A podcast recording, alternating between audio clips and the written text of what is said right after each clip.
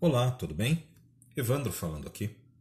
E no episódio de hoje vamos falar sobre comparações.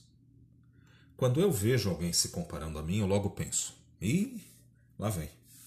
A pessoa chega e diz: ah, você fez isso, eu vi. Ah, você fez aquilo, eu vi. Ah, eu também queria ter feito. Nesse momento eu já até busco uma oração para fazer, um incenso para acender, né? afastar essa energia. Sabe aquela situação em que você está na sua casa, olha para o lado e vê a casa do seu vizinho? Ela parece perfeita, impecável. Então, você olha para a sua casa e vê que existem aquelas manchas causadas pelo sol, até descascando um pouco.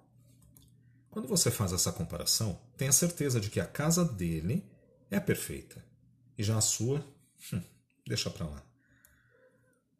Falei da casa, mas isso é feito em diversas situações da vida: trabalho, carro, roupas, celular. Mas voltando para o assunto da casa.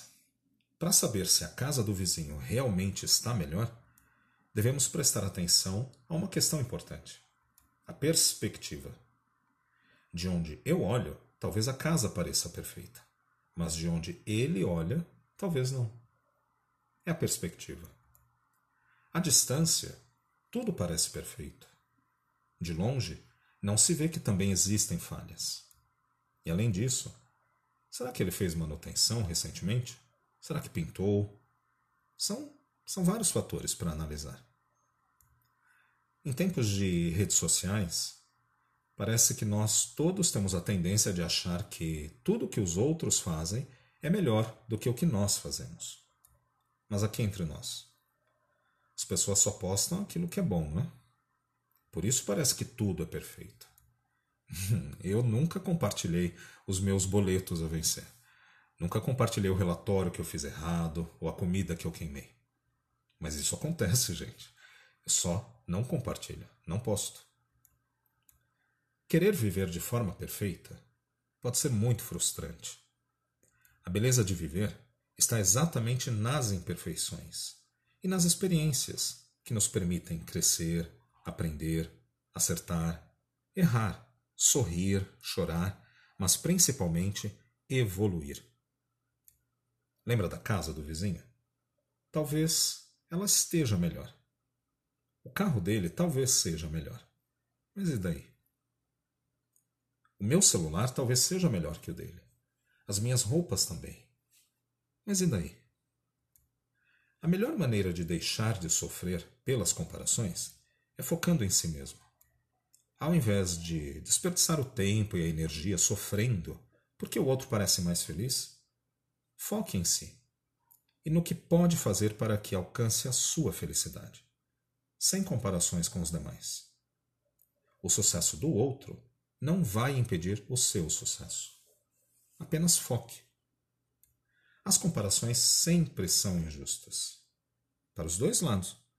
Porque elas não consideram que cada pessoa tem características, história, desafios internos e externos.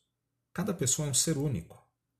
Nesse sentido, ao se comparar com uma pessoa que acredita estar melhor do que você, você está se colocando automaticamente como inferior. O que não é nada positivo. E apenas vai servir para você se sentir mal. O oposto também vale, viu? Se comparar com alguém para se colocar como superior, representa um sinal de insegurança. O que é que faz você pensar que você é melhor que o outro?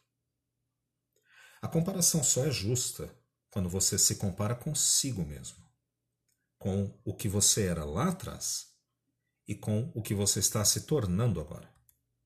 Assim, você se sentirá motivado a dar o seu melhor para evoluir e ser uma versão cada vez melhor de si mesmo. Pratique a gratidão, agradeça o que você tem e valorize quem você é. Concentre-se em cuidar de si mesmo e do que possui. Assim você vai ver como tudo se torna mais bonito. Sua casa é bonita, seu carro, seu celular, tudo que você tem é bonito. Mas principalmente, você é um ser muito bonito. Pense nisso. Até a próxima.